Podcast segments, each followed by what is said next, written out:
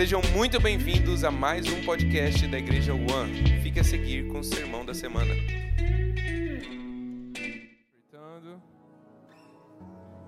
Vamos nos sentar. Boa noite.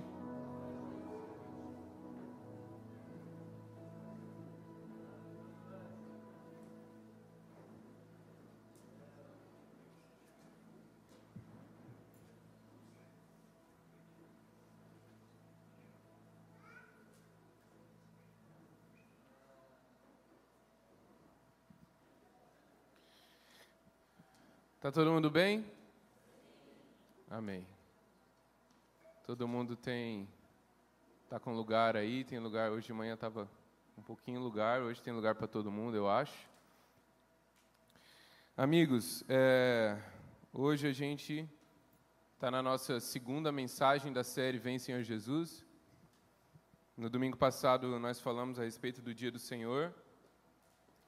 E hoje nós vamos falar a respeito da angústia de Jacó. Tem uma série de. O total de cinco coisas que eu preciso falar com vocês, ressaltar para vocês antes que a gente comece a pregação. Uh,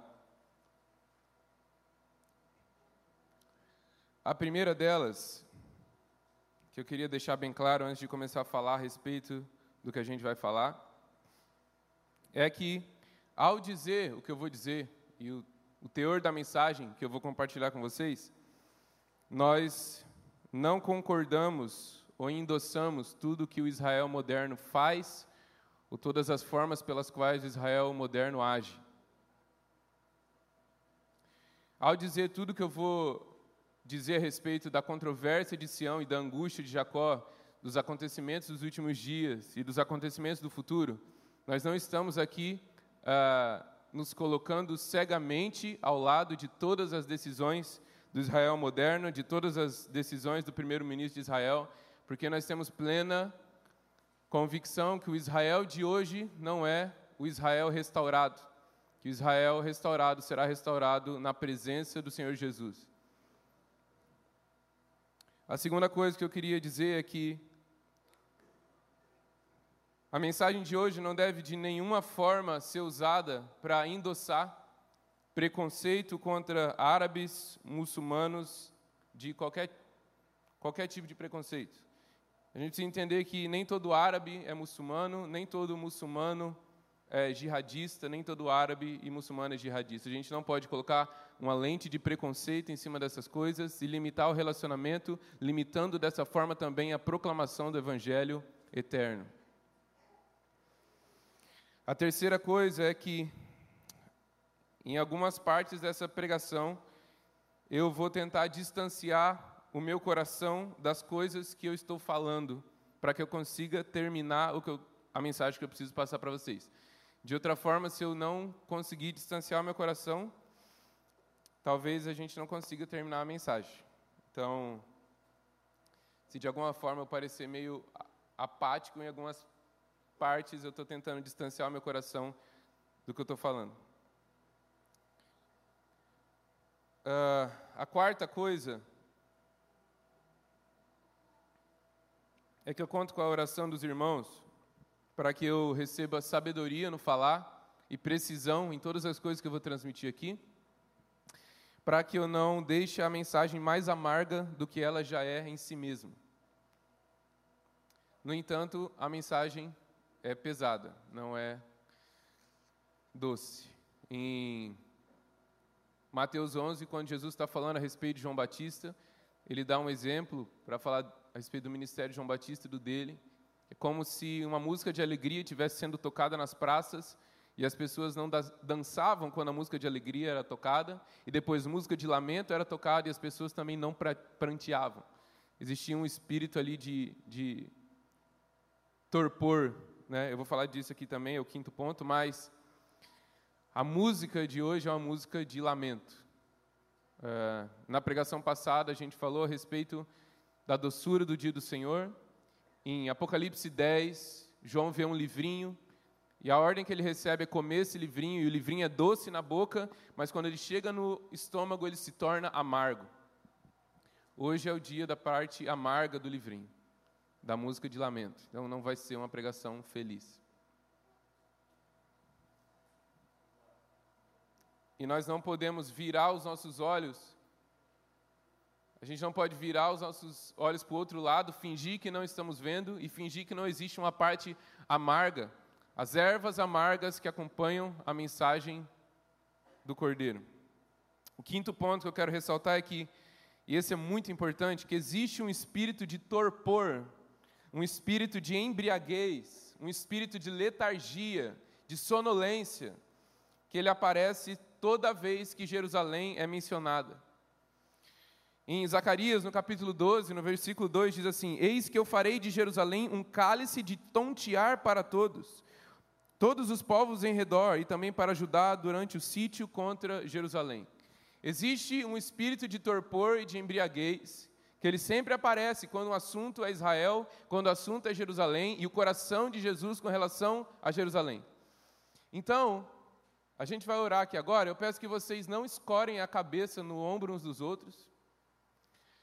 Hoje de manhã, talvez eu passei um pouquinho da conta, mas uh, eu não consigo me segurar quando eu vejo a operação desse espírito de torpor, como se o que a gente estivesse falando fosse qualquer mensagem, mais uma mensagem, qualquer mensagem. Então, tenha a postura de alguém que está recebendo uma das mensagens mais importantes tanto nos dias que a gente está vivendo, quanto nos dias que estão à nossa frente. Essa eu considero talvez a mensagem mais importante que eu preguei nos últimos tempos, tendo em vista os últimos acontecimentos. E esses são os cinco pontos que eu gostaria de ressaltar antes da gente começar. É, vamos orar mais um pouquinho? Pai, Eu peço pela tua misericórdia e a tua graça invadindo essa reunião. Nós não queremos falar da angústia de Jacó sem a sua presença aqui, sem nos aproximar com o teu coração. Por favor, Espírito Santo, nos livra desse espírito de torpor, de letargia, de embriaguez, que sempre aparece quando nós falamos a respeito de Jerusalém, de Israel, tendo em vista nublar os corações e nos deixar apáticos diante da mensagem. Por favor, nos mantém despertos, nos acorda, Senhor, nos desperta. Eu peço por espírito de sabedoria e revelação e a iluminação dos olhos do nosso entendimento.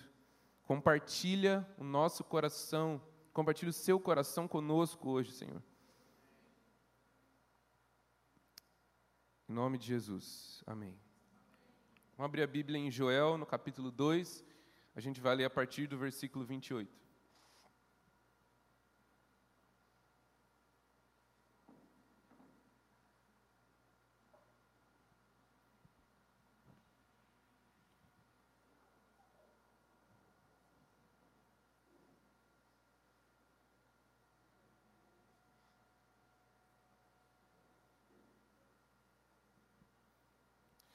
Joel 2, 28 diz assim: E acontecerá depois disso que derramarei o meu espírito sobre toda a humanidade.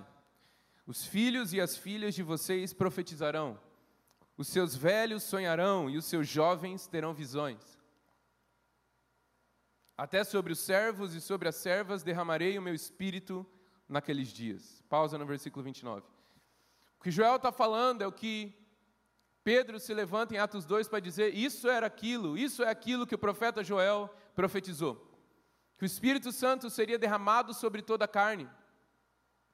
Quando nós lemos o livro de Joel, nós percebemos que Atos 2 não foi a, a, a última, o último derramamento do Espírito, e nós ainda aguardamos um derramamento do Espírito sobre toda a carne, tendo em vista quando ele cair sobre os gentios, para que nós sejamos capacitados pela presença do Espírito a definitivamente causar ciúmes em Israel, quando eles, ele cair sobre os judeus, para que eles se voltem ao Messias.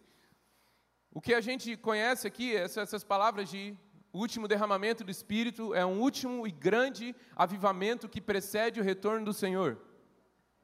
Nós estamos esperando por um último avivamento que vai preparar o caminho para a vinda de Jesus. Só que nós não podemos ignorar o contexto em que esse último derramamento do Espírito está sendo profetizado. Se nós nos aproximamos do, do, dessa esperança por um último e grande avivamento, nós precisamos também, juntamente com isso, nos aproximar do contexto onde esse derramamento do Espírito e como esse derramamento do Espírito está acontecendo. E o versículo 30 diz: Mostrarei prodígios no céu e na terra, sangue, fogo e colunas de fumaça. O sol se transformará em trevas e a lua em sangue, antes que venha o grande e terrível dia do Senhor. E acontecerá que todo aquele que invocar o nome do Senhor será salvo, porque no Monte Sião e em Jerusalém estarão os que forem salvos, como o Senhor prometeu, e entre os sobreviventes aqueles que o Senhor chamar. Contexto do do último e grande avivamento, do derramamento do Espírito dos últimos tempos, é de sangue, fogo e colunas de fumaça. Talvez, por muito tempo, nós atravessamos esses textos, nós passamos por esses textos e os interpretamos simbolicamente, como se tivesse querendo dizer alguma outra coisa, além do que o texto está literalmente dizendo. Só que o que a gente está vendo aqui é que um derramamento do Espírito sobre toda a carne está acontecendo num contexto de sangue, fogo e coluna de fumaça. E talvez na nossa, na nossa, a gente que é do Ocidente, o maior exemplo que a gente tenha disso é quando, no dia 11 de setembro de 2001, dois aviões pilotados por terroristas bateram contra as Torres Gêmeas e houve sangue, fogo e colunas de fumaça. Colunas de fumaça gigantescas se erguendo de Manhattan, se erguendo dos Estados Unidos. Talvez essa seja a imagem mais emblemática que a gente tenha do que Joel está querendo dizer. Só que Joel, quando diz sangue, fogo e colunas de fumaça, ele está falando de invasões militares. Ele está falando de guerra. Ele não está falando de algum sentido espiritualizado que a gente pode querer dar ao texto. Talvez o 11 de setembro seja o maior exemplo que a gente tenha do que da imagem que Joel está querendo transmitir, do contexto do derramamento do Espírito. No entanto, no dia 7 de outubro, o último dia 7, Israel vivenciou um ataque terrorista sem precedentes, o qual muitos já consideram o 11 de setembro israelense.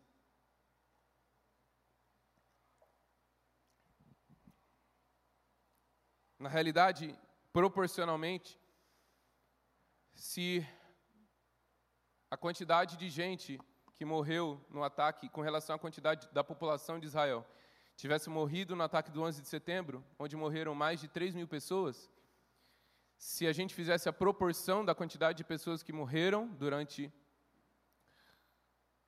durante o ataque em Israel, cerca de 30 mil pessoas teriam morrido no 11 de setembro, e não 3 mil.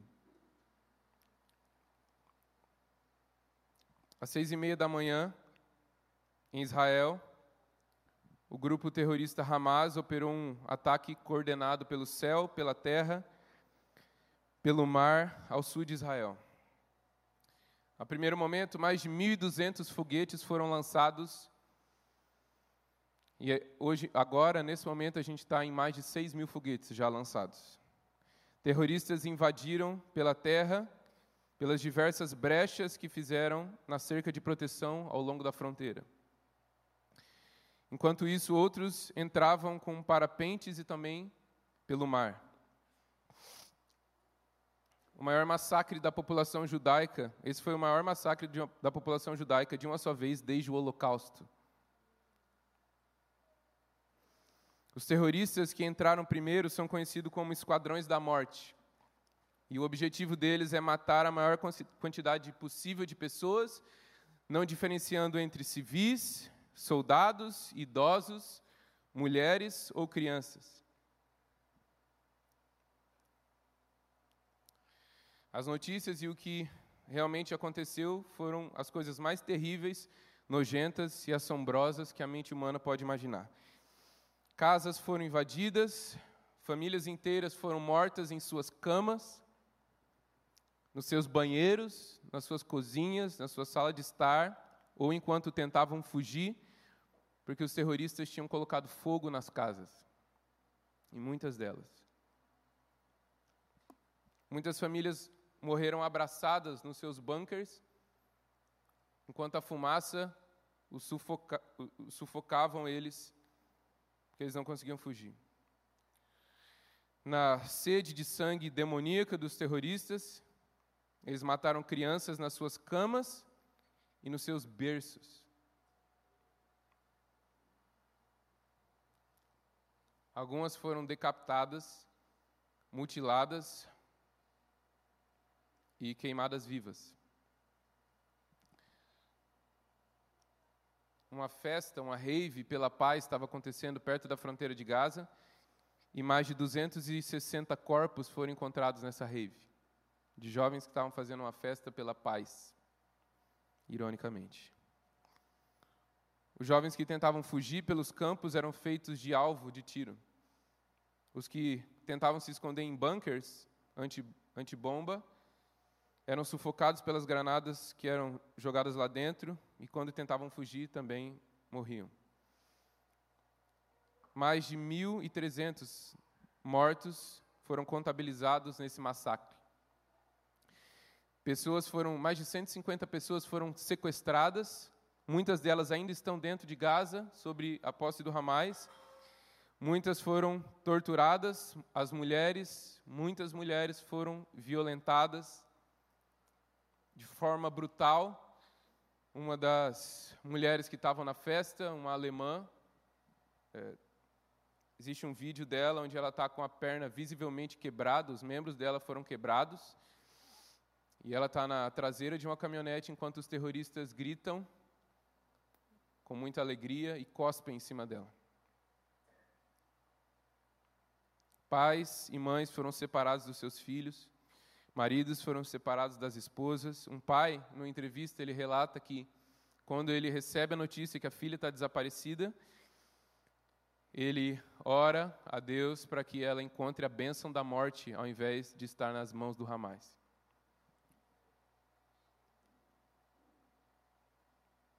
Alguns parentes ficaram sabendo da morte dos seus avós,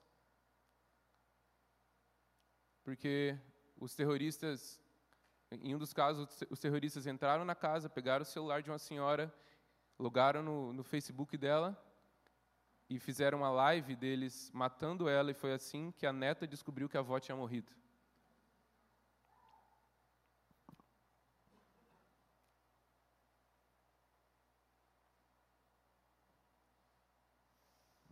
Enquanto isso, a guerra também ameaça estourar do norte, enquanto um outro grupo terrorista chamado Hezbollah ameaça invadir.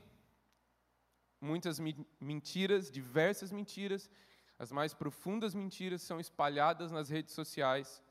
Uma guerra suja de narrativas falsas. Em diversos países, no Irã, na Turquia, na Síria, no Iraque, no Afeganistão,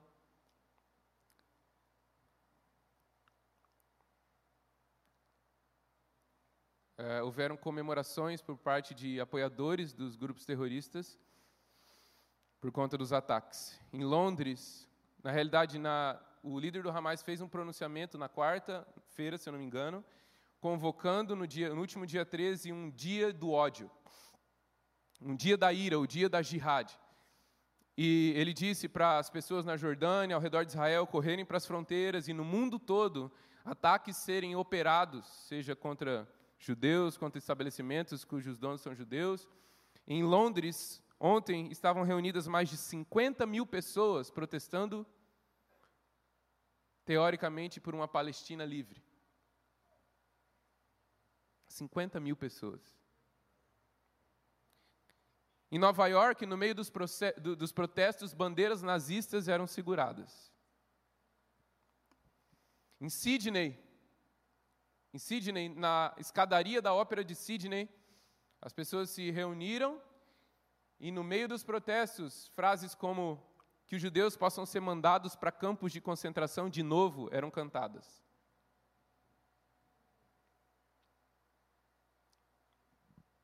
Um ódio pelos judeus e um desejo sádico pelo seu extermínio está embebedando as nações agora mesmo.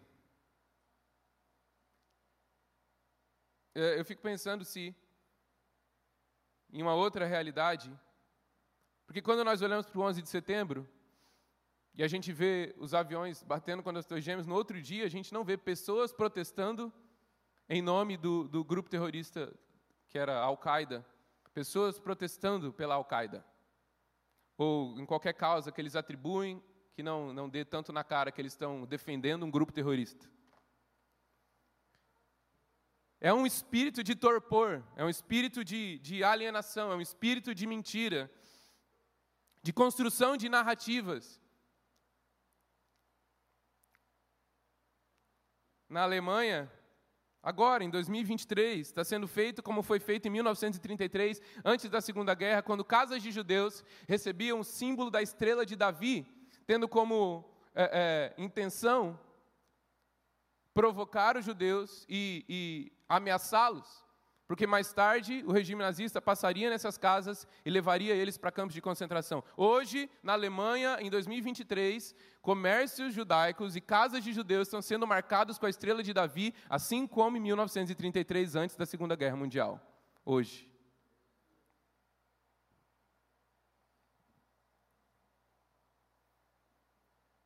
Na França, houveram ataques terroristas, uma pessoa morreu e duas ficaram gravemente feridas. Em Roma, os protestos se tornaram bem violentos. Em uma das cidades, se eu não me engano, não sei se foi Nova York ou foi Londres, até mesmo Londres, os militantes pró-Palestina, LGBTQIA+, em um dado momento do protesto, foram agredidos pelos, por imigrantes muçulmanos. Porque é terrivelmente ridículo o movimento progressista falsamente defendendo a liberdade da Palestina, se colocar ao lado do grupo terrorista Hamas, que é quem controla a Palestina hoje, é, eu não sei, é como é como um judeu protestar pelo nazismo.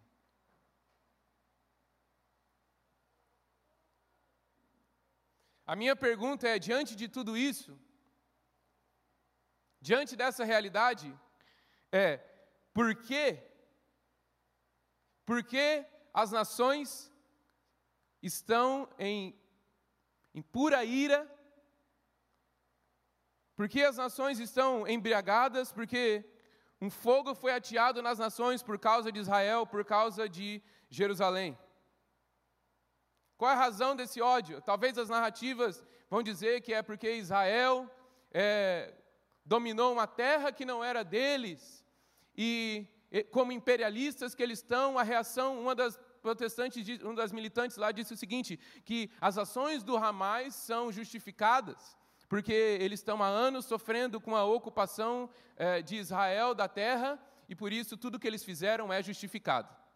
O estupro de menores de idade, a decapitação de crianças, a tortura de crianças, o sequestro de crianças, pessoas, famílias sendo amarradas e queimadas vivas é justificado em nome de uma narrativa que inclusive é uma narrativa falsa. Não é à toa que quando Jesus ele vai nos advertir a primeira coisa que ele vai advertir a respeito dos sinais dos tempos em Mateus 24 é cuidado para que ninguém vos engane. Enquanto eu falo, eu quero que vocês relembrem os pontos que eu falei no começo. Porque a grande realidade, amigos, é que os militantes da Palestina livre, eles não se importam com os palestinos.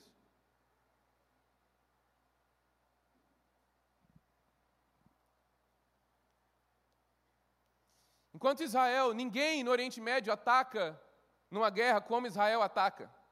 Ninguém diz que é, é, antecipadamente, para que a população, para que os civis deixem a região, para que o lugar onde eles, sejam é, é, onde eles vão atacar não sofra baixa de, de civis. Ninguém fala para o povo sair do norte e ir para o sul, só que enquanto Israel está fazendo isso, e novamente, eu não estou defendendo todas as ações do Israel moderno, mas enquanto Israel está fazendo isso, os terroristas do Hamas estão falando, instruindo as pessoas que elas fiquem em suas casas, nos lugares aonde Israel diz que vai bombardear. Enquanto Israel está fazendo isso, os terroristas do Hamas estão fechando estradas. Existem fotos dos terroristas colocando carros na frente das estradas para que as pessoas não consigam sair do norte e ir para o sul. Sabe por quê? Porque eles não ligam para a Palestina. Porque quanto mais mortos de civis eles tiverem, mais propaganda eles vão estar para falar para o mundo que Israel é o grande bandido e que é, é, a, a, a terra não é o problema, gente, em si. A ocupação de Israel não é o problema. Se você vê qualquer discurso jihadista, qualquer discurso do Hezbollah, qualquer discurso do Hamas, dos líderes falando, eles não querem uma, um, dois estados sendo formados, um estado palestino e um estado judeu. O problema deles não é ter uma posse da terra, ter um lugar, ter dignidade. O problema deles é que eles não consideram que judeus têm o direito de existir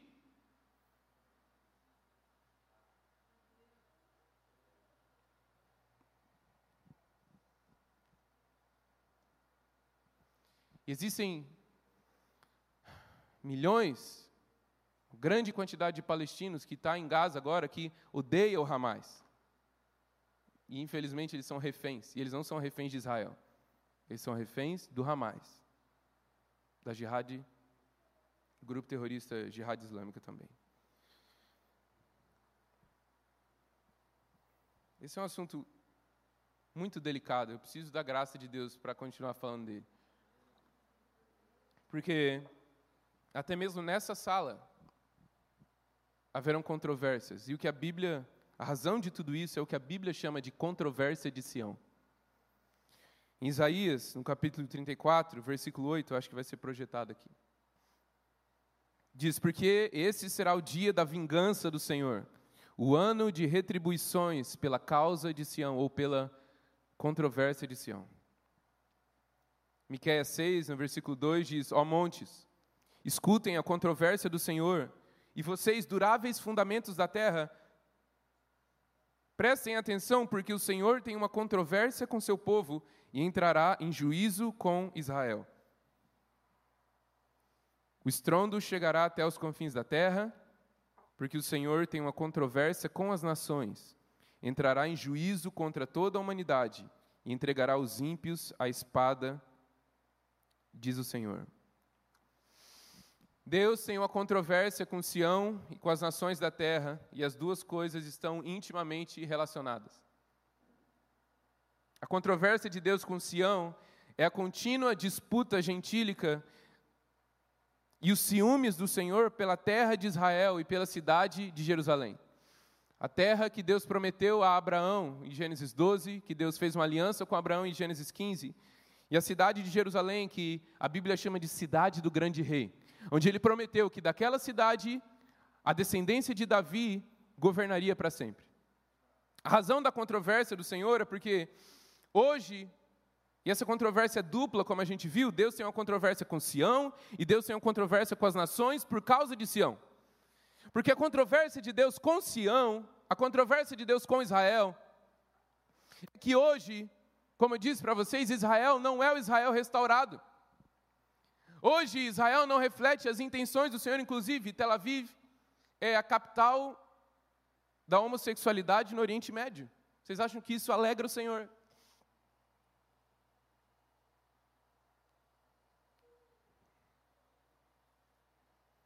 E a Bíblia promete que Antes do retorno de Jesus, Israel, o povo judeu, seria reunido novamente na terra, só que em incredulidade. Porque esse estado de incredulidade seria o estado que Deus iria usar para conduzi-los a amar o Senhor de todo, todo o coração. Quando a gente olha para o que aconteceu em 1948, um povo, depois de quase de 1.900 anos sem ter uma terra, sendo reunido de volta numa terra e não perder a sua cultura, a gente está contemplando um milagre. Só que Deus tem uma controvérsia com esse povo, por quê? É justamente por isso que mais, mais para frente a gente vai ver que Deus chama de Jacó. Paulo usa esse mesmo, esse mesmo trocadilho de palavras e chama Israel de Jacó, porque é como se fosse o estado do personagem Jacó antes de se encontrar com o anjo do Senhor no Val de Jaboque.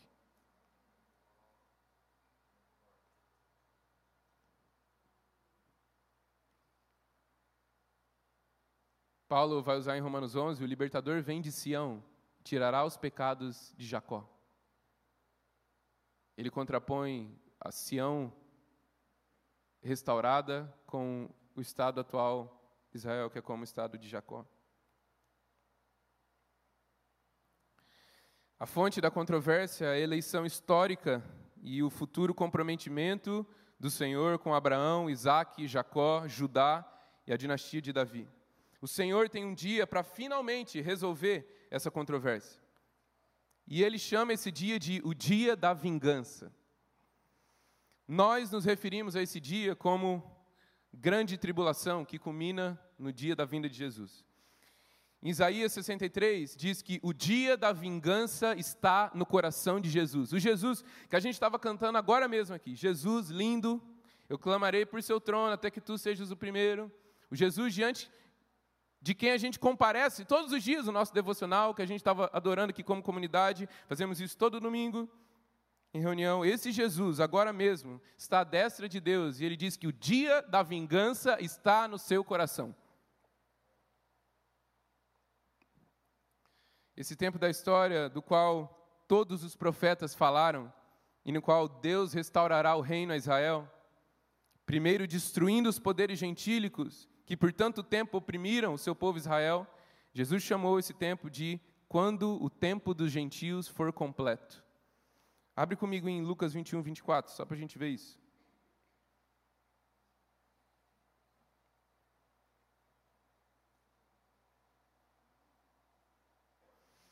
Lucas 21, vou ler a partir do 22. Porque esses dias serão dias de vingança, para se cumprir tudo o que está escrito. Ai das que estiverem grávidas e das que amamentarem naqueles dias, porque haverá grande aflição na terra e ira contra esse povo. Cairão a fio da espada e serão levados cativos para todas as nações, e até que os tempos dos gentios se completem, Jerusalém será pisada por eles. Jesus está falando isso daqui. A hostilidade de nações gentílicas vai ter a sua maior e mais terrível expressão na geração que verá o retorno de Jesus. Ezequiel, no capítulo 35, versículos 5 e 6, diz assim: Pois você guardou uma inimizade sem fim e deixou os filhos de Israel entregues ao poder da espada no tempo da calamidade e do castigo final. Aqui, ó, presta atenção no que está acontecendo aqui. Deus está falando de alguém que guardou uma inimizade sem fim e foi passivo com relação aos sofrimentos do povo. Está falando, você deixou os filhos de Israel entregues ao poder da espada. Está falando de um espectador externo que está olhando os sofrimentos do povo e não está fazendo nada com relação a isso. E olha só o que ele diz: Por isso, tão certo como eu vivo, diz o Senhor Deus, farei você sangrar, e o derramamento de sangue o perseguirá Visto que você não odiou o derramamento de sangue, este o perseguirá. Essa é a versão NAA, na versão NVT, diz o seguinte: seu ódio profundo dos israelitas o levou a matá-los. Olha só como a, a, posição de a posição de um espectador passivo dos sofrimentos de Israel agora se torna uma posição de ativamente estar infringindo esse sofrimento. Seu ódio profundo dos israelitas o levou a matá-los. Sabe por quê? Porque nenhuma posição é passiva diante do sofrimento de Israel. Levou a matá-los quando estavam indefesos, quando eu já os havia castigado por todos os seus pecados. Tão certo como eu vivo, diz o Senhor soberano, Visto que vocês não mostraram aversão alguma ao sangue derramado, eu derramarei o seu sangue. Sua vez chegou.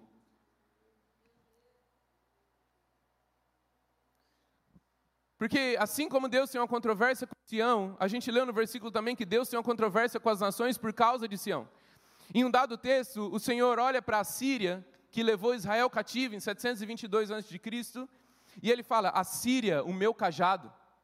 Ele fala que a Síria é um instrumento dele de juízo nas mãos do Senhor para disciplinar Israel. Só que Deus disciplina Israel como um pai disciplina um filho.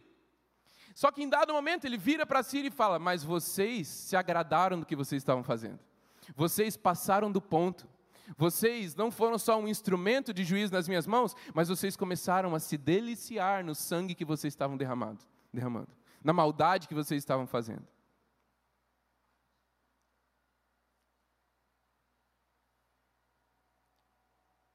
A controvérsia de Deus com as nações é a omissão das nações diante dos sofrimentos de Israel e a prática ativa das nações com o objetivo do extermínio de Israel.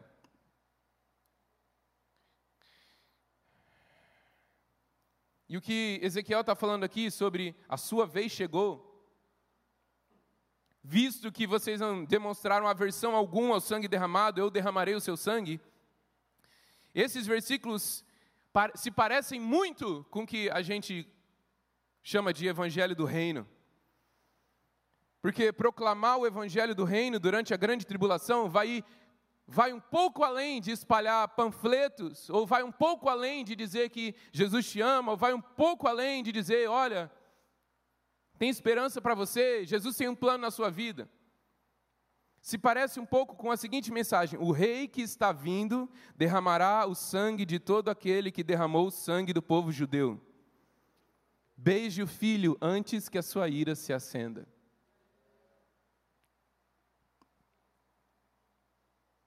A razão primária da perseguição nos dias que estão na nossa frente vai ser a nossa identificação com Israel e a nossa proclamação profética a respeito dos sofrimentos de Israel e a sua futura vindicação. E as consequências das nações gentílicas derramarem o sangue judeu, dividirem a terra de Israel e tentar erradicá-los do mapa. Gente, o que vai fazer a nossa cabeça rolar durante a grande tribulação, o que vai fazer a nossa cabeça rolar durante a angústia de Jacó, não é exatamente porque você é muito ungido e é um pregador incrível do Evangelho. Não é exatamente porque você ama Jesus e as pessoas vão olhar para você que ama muito Jesus e por causa desse fato vão cortar a sua cabeça fora. A grande onda de martírio no fim dos tempos não vai ser exatamente por causa dessas coisas, mas porque nós resolvemos obedecer ao mandato do Messias judeu a quem nós amamos de ficar ao lado do seu povo. É o que mais visivelmente, proeminentemente e explicitamente vai custar a nossa vida. Estava ouvindo relatos a respeito de gente que mora no Oriente Médio E o Dalton Thomas falou o seguinte: ele disse, quando eu fui morar no Oriente Médio, eu achei que era, meu Deus, eu vou chegar lá e vou ser perseguido, porque eu sou crente. Ele disse que na vasta maioria dos, territórios, dos territórios do Oriente Médio, se você ficar na sua caixinha da sua religião, você não vai ter problema.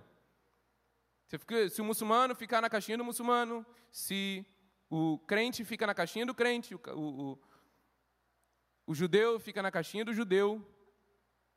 O cara que é Hare Krishna, ele é Hare Krishna. O hindu fica na caixinha do hindu. Mas no momento em que alguém põe o pé para fora da caixinha, e colocar o pé para fora da caixinha quer dizer, imagine alguém, talvez um, um próprio judeu ortodoxo, ou um, um muçulmano,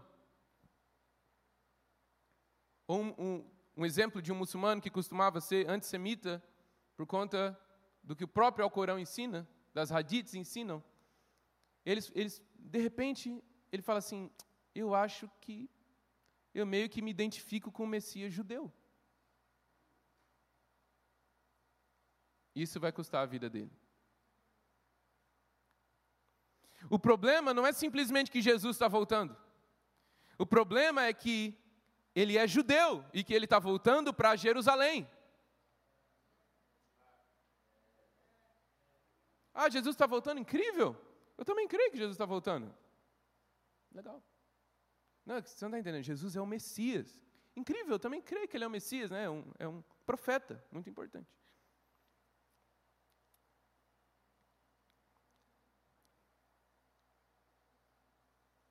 O problema não é que Jesus está voltando, simplesmente. O problema é que a inscrição em cima da cruz dele era verdadeira. Ele é realmente o rei dos judeus.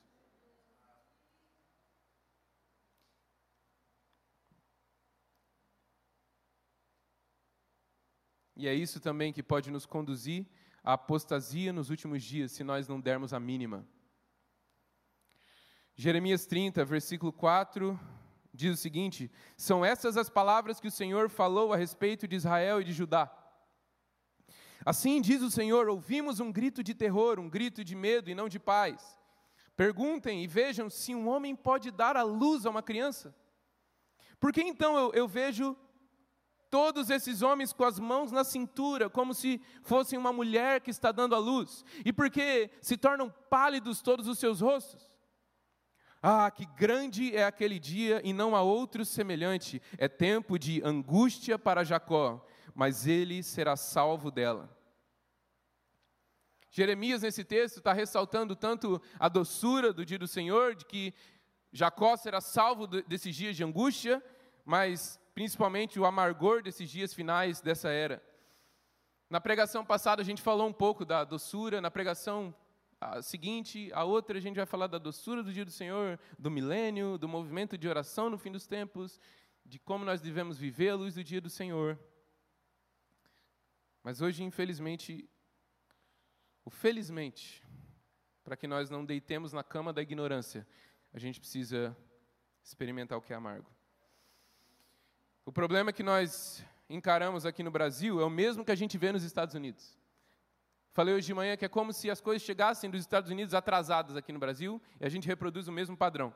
Porque o problema que a gente tem aqui é que se colocar ao lado de Israel na nossa realidade, ou é por mero patriotismo raso,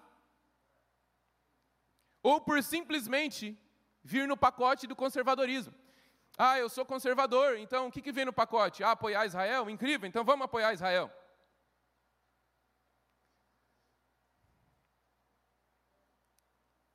Só que isso é raso, isso é insuficiente.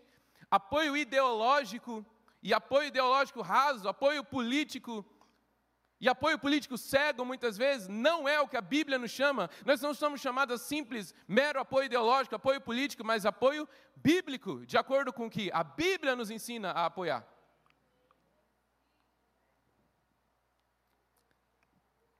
Não porque eu sou conservador, e vem no pacote do conservadorismo. Ah, eu sou progressista, né? Vem no pacote do progressismo apoiar a Palestina. Tolo. Cego.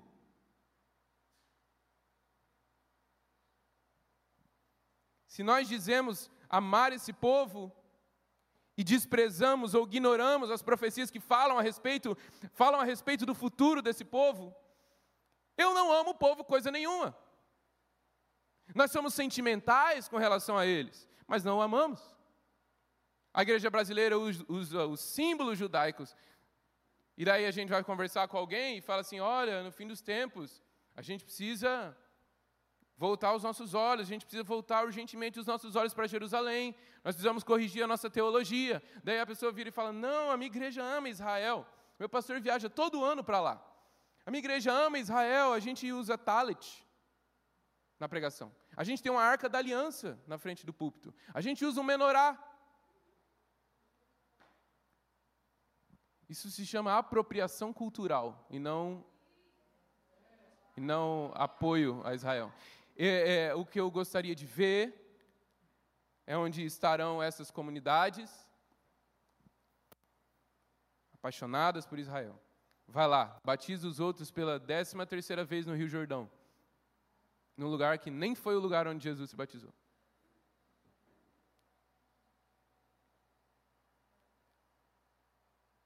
Quando nós começarmos a receber judeus nas nossas casas. Isso é hospitalidade. E pensa receber um judeu na sua casa durante a Segunda Guerra Mundial. Disso que a gente está falando. Ó oh, Deus, tem misericórdia. Para chegar no, no cerne da nossa da mensagem, eu queria entrar com vocês na linha do tempo da angústia de Jacó. Por que, que eu vou fazer isso? Porque os últimos acontecimentos trazem. Quando, nós, quando a gente olha para a grande tribulação, eu não sei se a gente tem noção de que vidas reais estão envolvidas nela. Talvez nós aqui do Brasil, aqui do Ocidente, somos como uma criança que pega, que tem medo do escuro, tem medo de fantasma, corre para a cama, coloca o cobertor em cima da cabeça e fala: ufa, nós estamos seguros. Estados Unidos está logo aqui em cima, se alguma coisa der errado, meu país não tem muita coisa para dar errado, não, nossa geografia é favorecida, a gente está seguro aqui no nosso cobertorzinho. Essa é uma realidade muito distante. O melhor que a gente pode fazer é fingir que nada está acontecendo, é, postar alguma coisinha no Twitter, é, no Instagram, ninguém está postando porque está sem, mas sabe dar aquele apoiozinho, brigar um pouco nos comentários. Ufa, estamos seguros, graças a Deus, isso nunca vai chegar aqui. Hum. Uma hora o nosso cobertorzinho vai ser rasgado.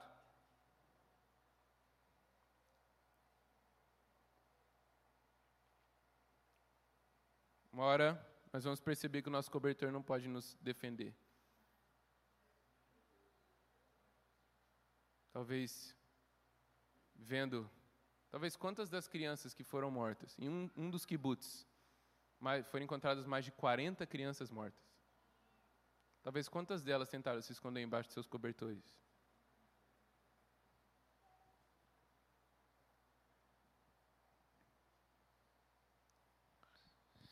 As imagens, gente, são estarrecedoras e eu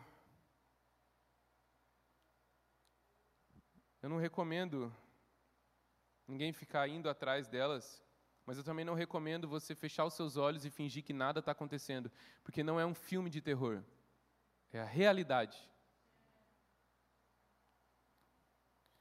E na angústia de Jacó, na grande tribulação, os nomes das nações que eu vou falar aqui, é, eu estou falando o nome dos estados modernos que a Bíblia nomeia como as regiões, são as mesmas regiões. Então, Togarma, Tubal, Meseque, esses são os nomes que a Bíblia dá. Eu só vou dar o nome moderno desses estados. Haverá. Ah, e antes de começar, é, a pergunta que eu faço é: se antes da Segunda Guerra Mundial começar, alguém chegasse para você e dissesse os eventos que levariam ao começo da Segunda Guerra, todas as atrocidades que seriam cometidas durante a Segunda Guerra, ressaltasse o seu papel dentro disso, o que você faria? Que posição você tomaria? Que é basicamente isso que a gente vai ver hoje. Haverá uma aliança regional entre Israel e algumas nações árabes, lideradas pela Arábia Saudita e pelo Egito, e essa aliança vai ser conhecida como Aliança do Sul. Daniel vai falar. E essa aliança do sul entre Egito, Arábia Saudita e Israel vai produzir uma, uma reação onde uma contra-aliança vai ser formada, que é a aliança do norte. Ezequiel 38 e 39, o Salmo 83, na realidade, nomeiam essas nações da contra-aliança, da aliança do norte. Essa aliança do norte vai ser liderada pela Turquia e pelo Irã, e ela vai ser formada por dez nações que vão responder de forma diplomática, bem rápido, à primeira aliança. Com resposta diplomática, eu estou querendo dizer que uh, essa resposta da Aliança do Norte vai promover uma paz nunca antes vista no Oriente Médio. O que acontece depois disso é que o Oriente Médio entra numa paz diplomática, econômica, política, sem precedentes na história. Como nós podemos imaginar isso acontecendo hoje?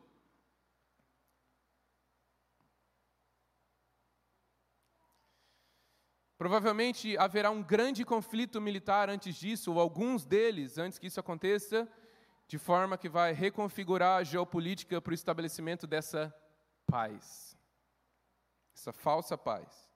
Haverá um acordo de paz entre o bloco Israel, Arábia e Egito e o eixo do norte da Turquia e do Irã e das outras nações.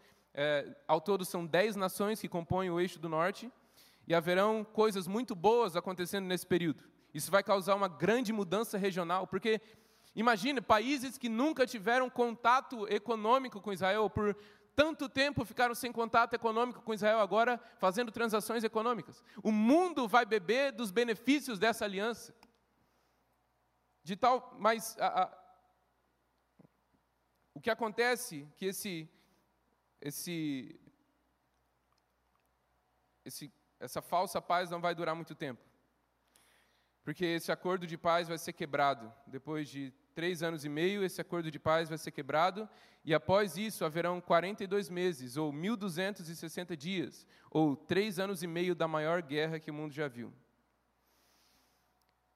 E o que eu estou falando aqui, gente, não é conteúdo de algum vídeo de, de um teólogo ou teori, um, alguém que faz teorias da conspiração, de um conspiracionista.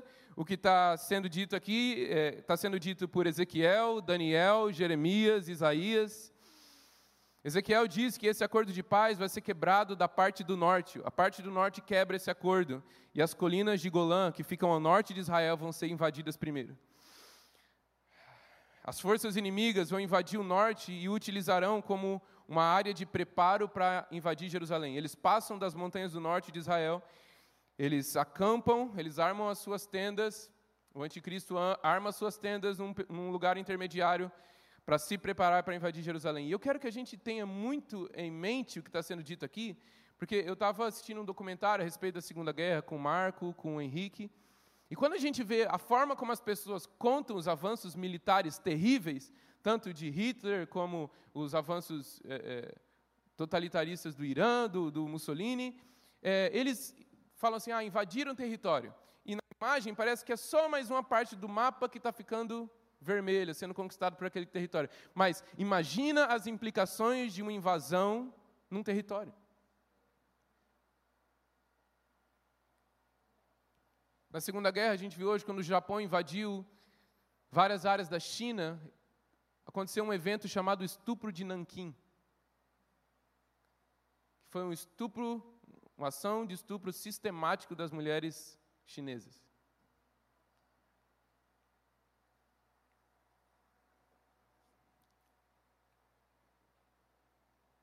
Esses são os, horrores da guerra. As forças inimigos, inimigas vão invadir o norte, vão utilizar como essa área de preparo para invadir Jerusalém. E esse lugar estagiário é conhecido como Vale do Megido, ou Vale do Armagedon. É esse não é exatamente o lugar onde uma última grande guerra acontece, mas é o lugar de preparação para a invasão de Jerusalém. Depois disso, as forças militares do anticristo vão fechar a estrada entre Tel Aviv e Jerusalém. Daniel 11 diz que o anticristo armará suas tendas entre o Monte Santo e o Mediterrâneo. Isso fica bem no meio de Tel Aviv e Jerusalém. Nesse tempo, Daniel também descreve um êxodo massivo de Israel para o sul, em direção às nações que têm aliança com eles.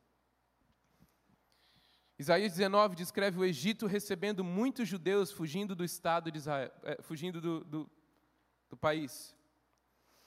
Isaías 19, inclusive, descreve um avivamento no Egito de tal dimensão que vai preparar o país para ser um lugar que vai receber judeus fugindo de Israel nos últimos dias. Fala que isso também vai acontecer na Síria.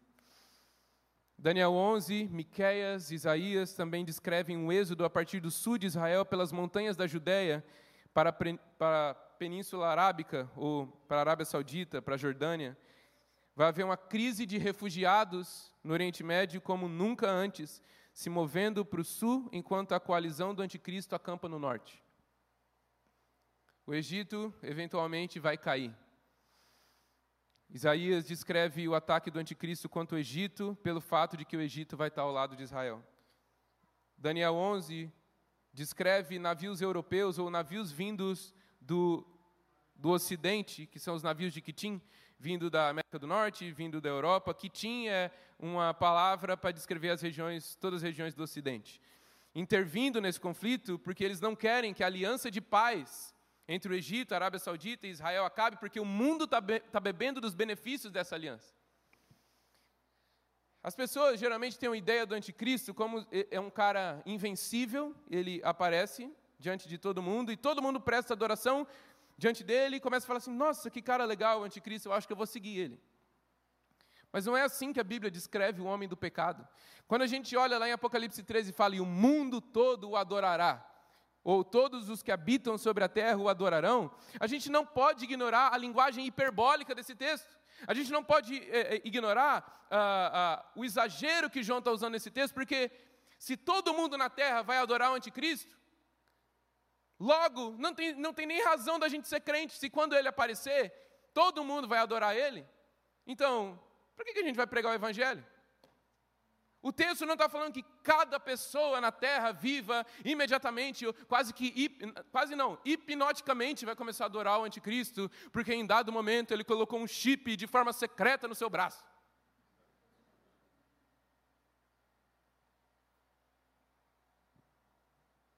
Ou porque ele, ele mandou um tipo de onda de rádio ou de uma, uma onda invisível que vai hipnotizar os habitantes da terra para prestar adoração a Ele. Não! Assim como você não recebeu um chip sem saber no seu braço, ou uma marca na sua testa para eh, aceitar Jesus, para receber Jesus, para viver para Jesus, foi voluntário. Dobrar os, os joelhos ao regime do anticristo também vai ser voluntário.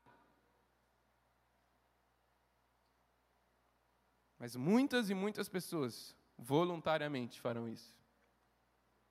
A Bíblia, na verdade, descreve uma situação política bem parecida com algumas que a gente já viu na história.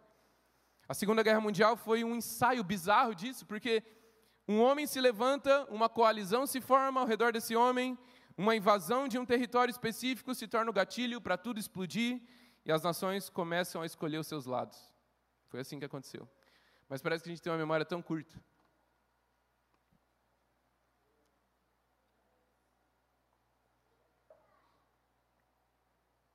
Daniel 11 descreve também o anticristo enfrentando insistente resistência. Ele não é o super-homem que. Como se ninguém fosse reagir o que ele fosse fazer, como se não houvesse diversas variáveis. Inclusive, o que eu estou falando aqui, em alguma medida, vai estar errado.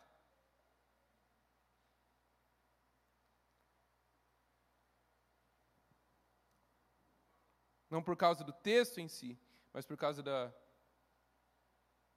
minha pobreza, não consegui interpretar tudo que o, te o texto quer dizer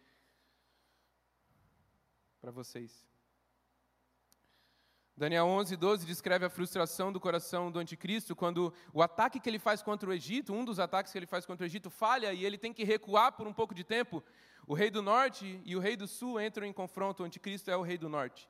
O fim de todas as coisas acontece quando Israel é inundado por inimigos e luta por sobrevivência.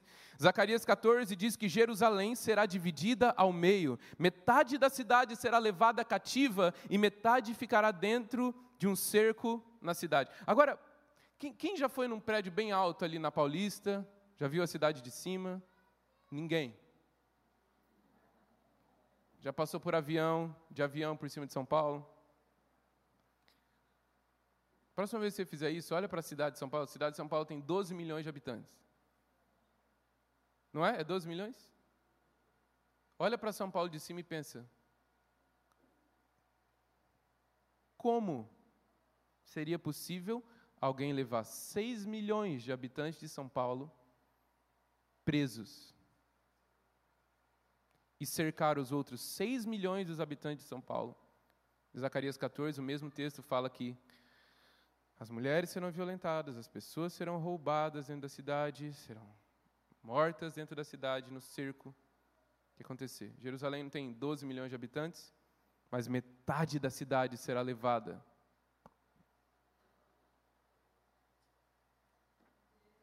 Jerusalém vai ser dividida, vai haver resistência na cidade até o final, mas de forma última ela acaba colapsando. Na verdade, mais especificamente, três dias antes do final de tudo, quando Jesus volta, e isso acontece com a morte das duas testemunhas. As duas testemunhas vão ser a última resistência dentro de Jerusalém, e ela vai desmantelar de forma final. Vão haver dois líderes em Jerusalém que por 42 meses darão uma demonstração muito interessante de poder e ousadia na proclamação do Evangelho. E no final eles serão mortos e seus corpos ficarão expostos em Jerusalém por três dias. Quem já leu Apocalipse 11 lembra das duas testemunhas? E eles são essa, essa, última, essa última resistência dentro de Jerusalém contra o avanço do anticristo e fala é, do, dos sinais, muito parecidos com os sinais que Moisés realizava, com os sinais que Elias realizou. De tal forma que quando esses homens são mortos, os corpos, os corpos deles ficam estendidos em Jerusalém, expostos em Jerusalém por três dias, e fala que as nações ao redor fazem festa, começam a trocar presentes entre si, porque finalmente Jerusalém está sobre a posse dos inimigos de Israel, definitivamente. Isaías 42, Isaías 49, 60, 63, 65, Ezequiel 30, 38, 39, muitas outras passagens descrevem o estabelecimento de prisões ou de campos de concentração dentro e ao redor de Israel. Isaías 42 e 49 descreve o povo sendo liberto de campos e prisões, e isso pressupõe que haverá o, estabelecimento de campos e prisões invadir um território desse tamanho e tomar cativo uma população desse tamanho de, é, é, é, demanda ter que lidar com essa população. Vocês estão comigo ainda? Haverão sanções econômicas impostas de forma global. O que isso quer dizer? Que o banco, os bancos vão colapsar. Em algum momento, os bancos vão colapsar. Muito pior do que 2008, muito pior do que qualquer momento da história a essas sanções econômicas impostas globalmente para todo aquele que não concordar com as políticas do regime ditatorial do anticristo. Uh, e o nome que a Bíblia dá para isso, o nome chique que a gente dá para isso é a marca da besta. Não é um chip colocado no seu braço sem que você saiba. É uma, uma sanção econômica para quem não receber essa tal marca, seja lá que marca ela for. O regime não terá relação econômica com os sionistas porque eles querem destruir os sionistas. Podemos ler em Apocalipse 6 o que acontece depois do acordo de paz, depois que o acordo de paz é quebrado e problemas como nas reservas de alimento do mundo, desastres naturais, fomes, doenças. Quando o, o, o Estado Islâmico sai da Síria, invade o Iraque, toma cativas milhares de jovens yazidis, que são uma tribo iraquiana, elas estavam completamente indefesas, eles levam elas cativas e o nome que eles dão para elas são é, sabaias. As sabaias são escravas sexuais que são vendidas ou utilizadas pelo exército para, enfim. Quando o Estado Islâmico invade o Iraque, milhares de jovens, muitos, muitos e muitos jovens, de repente são convocados, porque o exército iraquiano não consegue deter o avanço do Estado Islâmico, e eles são convocados para simplesmente tentar parar o avanço do ISIS.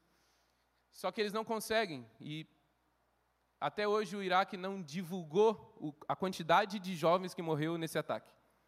Só que, como eles não conseguiam enterrar os corpos, eles ficavam expostos ao sol, cozinhando, e as moscas vinham, hordas e hordas de moscas comer, pousar na carne deles, e de repente as moscas saíam dali, voavam para as regiões ao redor, e de repente começa a acontecer uma, uma crise de saúde, porque a, a, eles começam a chamar de a doença comedora de carne. Porque as moscas pousam nas pessoas, trazem a bactéria que come carne, e a bactéria começa a comer o corpo das pessoas vivo.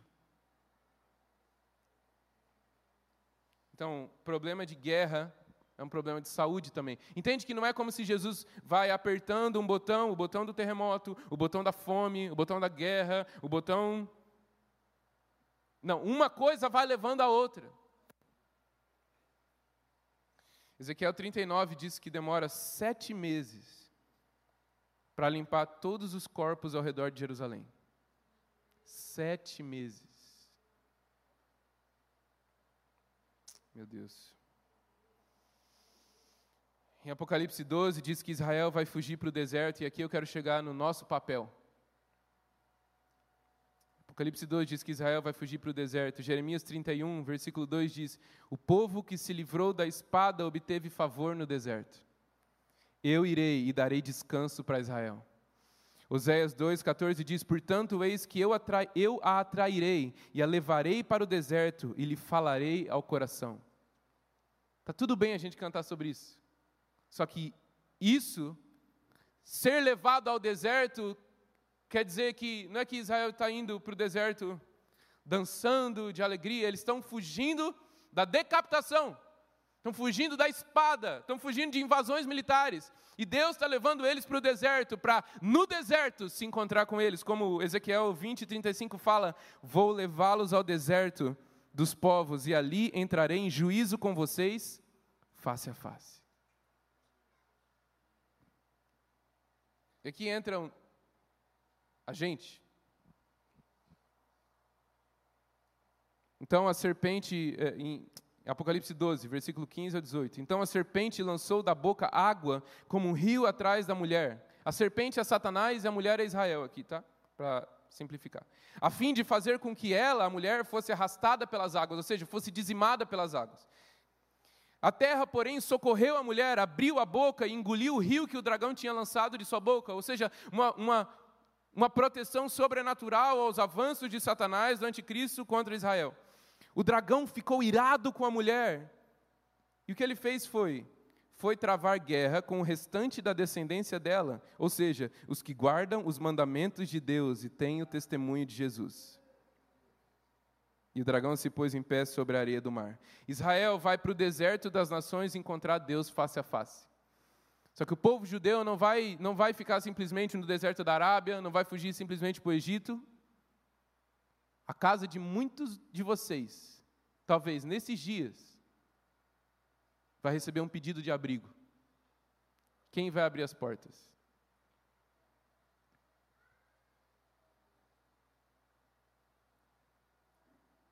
Quando o dragão vê que não pode destruir a mulher, se volta contra os que guardam os mandamentos de Deus e perseveram no testemunho de Jesus essa, a quebra do acordo, a invasão dos territórios de Israel vai ser tão repentina que Jesus fala em Mateus 24: olha, os que estiverem na Judéia, fujam, fujam, corram.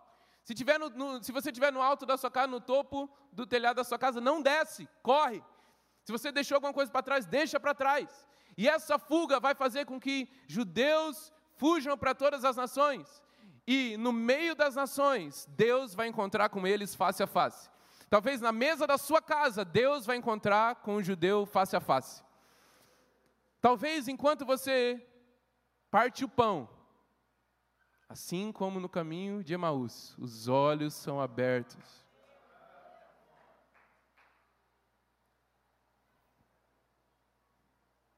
Esse perseverar no testemunho de Jesus, esses que perseveram no testemunho de Jesus, quer dizer que você se atrelou totalmente ao povo que está fugindo para o deserto.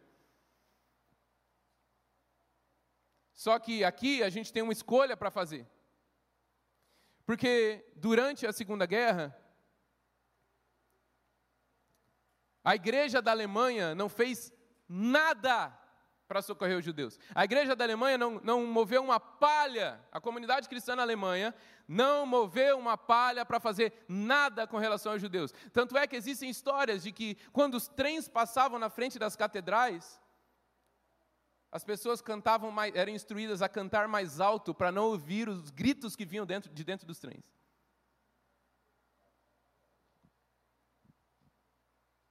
A gente também vai ter que fazer uma escolha. A gente pode cantar mais alto e ignorar?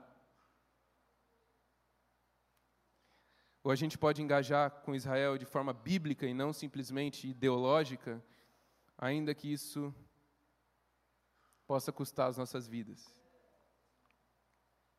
Já estou encerrando, tá bom? Vocês ainda estão aí?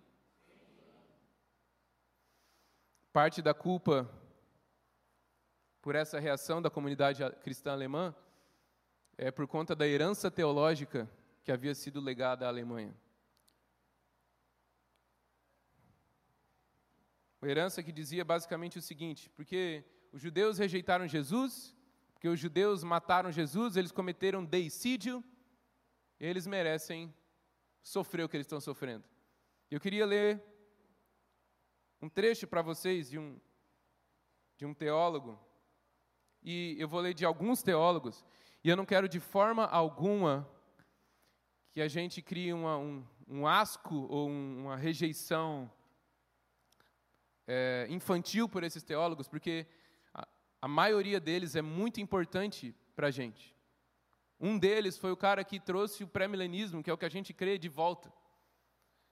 Um deles foi o que é, fez com que a gente pudesse estar reunido aqui como comunidade protestante. E esse escreveu o seguinte no mais para o fim da sua vida. O que nós cristãos devemos fazer com essa maldita e rejeitada raça dos judeus? Primeiro, suas sinagogas devem ser queimadas e as partes que não queimarem devem ser enterradas ou cobertas com sujeira, para que ninguém possa ver uma cinza ou pedra delas. E isso deve ser feito para a honra de Deus e da cristandade, para que Deus possa ver que somos realmente cristãos.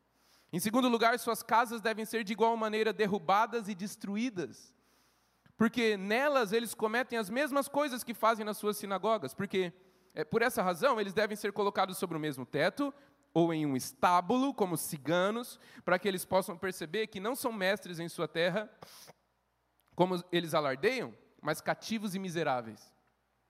Em terceiro lugar, eles devem ser privados de seus livros de oração, os quais ensinam sua idolatria, mentiras, maldições e blasfêmias.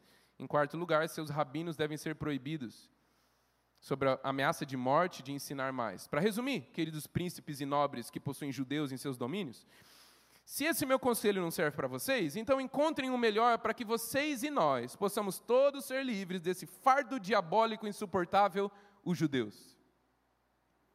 Depois do diabo, um cristão não possui um inimigo mais amargo e irritante do que um judeu, escreveu Martinho Lutero no seu livro dos Judeus e Suas Mentiras.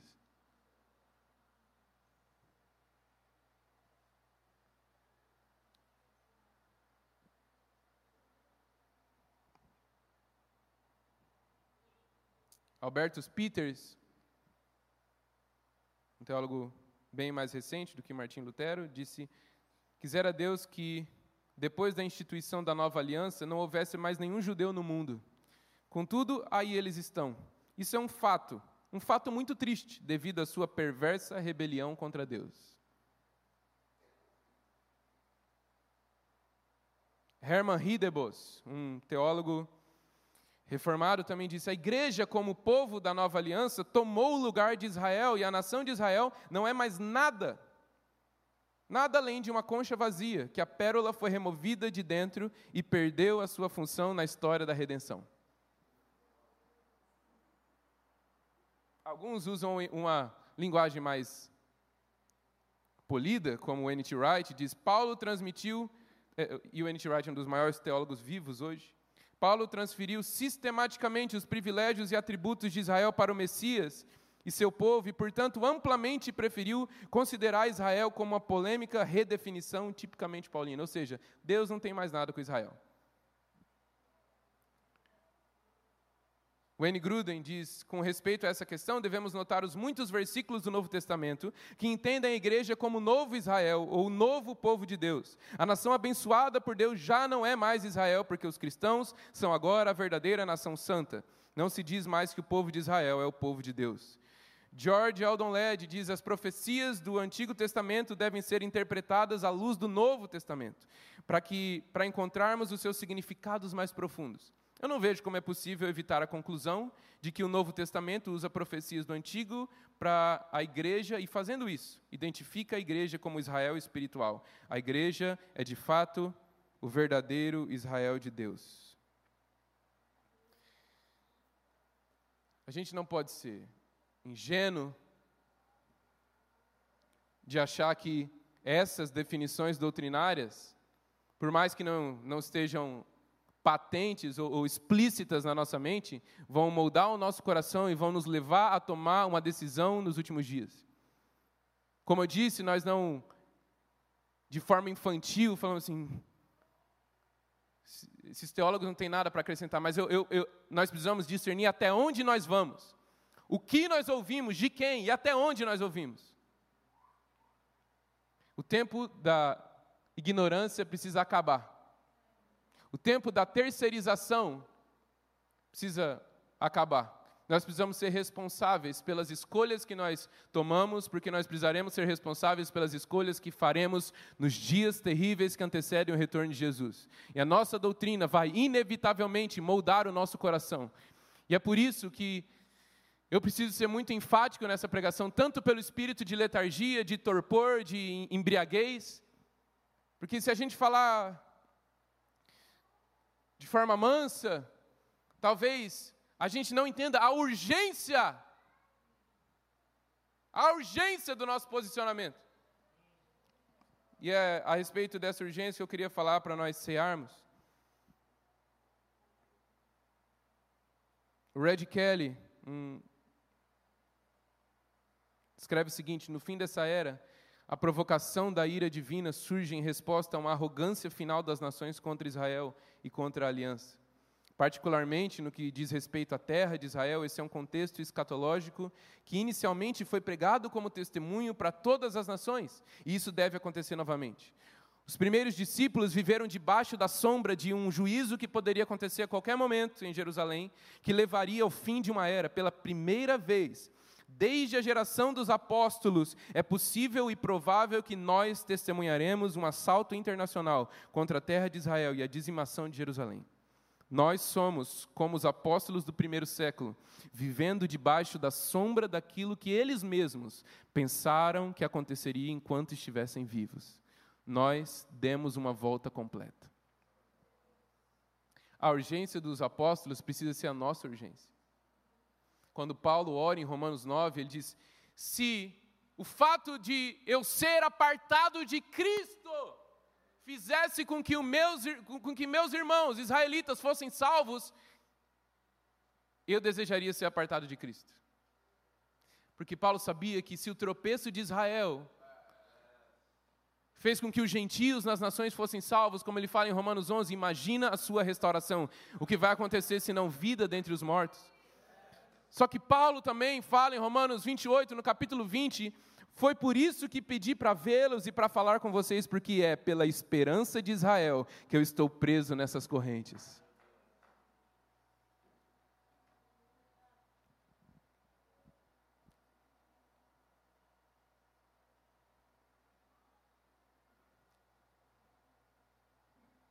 No final de tudo,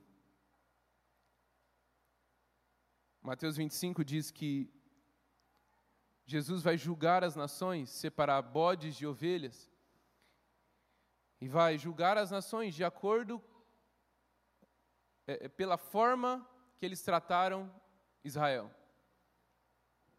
Jesus, num contexto dessa fuga de Israel e um contexto apocalíptico, contexto escatológico, fala: quando vocês viram um desses meus irmãos nus e vestiram, vocês vestiram a mim. Quando vocês viram eles com sede e deram água, vocês me deram água. Quando vocês viram eles presos e foram visitar, vocês foram me visitar. E agora eu vou julgar vocês, as nações, as pessoas das nações, pela forma que vocês trataram Israel. O parâmetro de julgamento do Senhor no juízo final só pode ser um parâmetro válido se tiver atrelado ao Evangelho. Porque é pelo Evangelho que nós seremos julgados. E antes da gente cear, eu vou ler um texto, a gente vai orar, nós vamos cear. Em Hebreus, no capítulo 13, no versículo 20. Diz: Ora, o Deus da paz, que tornou a trazer dentre os mortos o nosso Senhor Jesus, o grande pastor das ovelhas, pelo sangue da eterna aliança. O sangue que a gente vai participar pelos elementos da ceia, é o sangue da eterna aliança.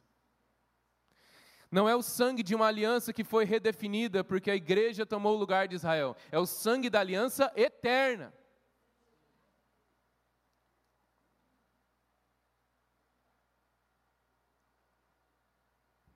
É o sangue que de forma primária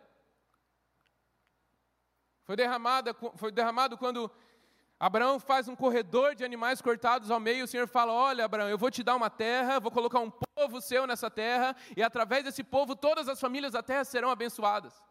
É o sangue que foi aspergido no, no Monte Sinai, como um símbolo da aliança de Deus com Israel, onde ele está sentado no, no, no topo do monte, enquanto o monte pega fogo e ele se casa com essa nação. É o sangue que é definitivamente derramado quando Jesus Cristo é pregado no madeiro. Esse é o sangue da eterna aliança. E esse é o sangue que nós vamos participar hoje. Sangue da nova aliança, da aliança renovada, o sangue da aliança eterna. E vamos participar do corpo de Cristo, anunciar a morte dele até que ele venha. Compromisso de Paulo com o evangelho é o compromisso que ele traduz dizendo: é por causa da esperança de Israel que eu estava nessas correntes. Nosso compromisso com o Evangelho é nosso compromisso com a esperança de Israel. Fica de pé. Pai,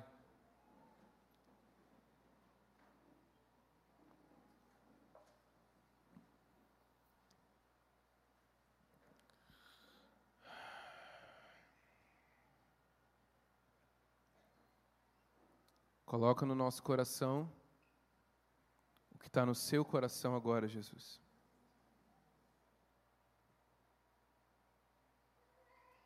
À medida em que nós participamos dos elementos da ceia, entramos na Sua presença pelo mistério da Sua presença no sacramento da ceia. Ilumina os olhos do nosso entendimento. Que nós possamos chorar com os que choram, Senhor. Nós oramos por Israel agora. Nós oramos por Jerusalém, a cidade do grande rei. Nós oramos pelas pessoas que têm entes queridos sequestrados agora. Pelos que perderam entes queridos.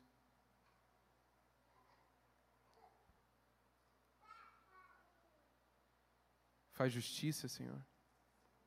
Nós oramos pelos palestinos, Senhor, tantos deles debaixo do governo ditatorial de grupos terroristas, se apresenta a Ele, Senhor. Tem misericórdia, Senhor. Tem misericórdia, Senhor.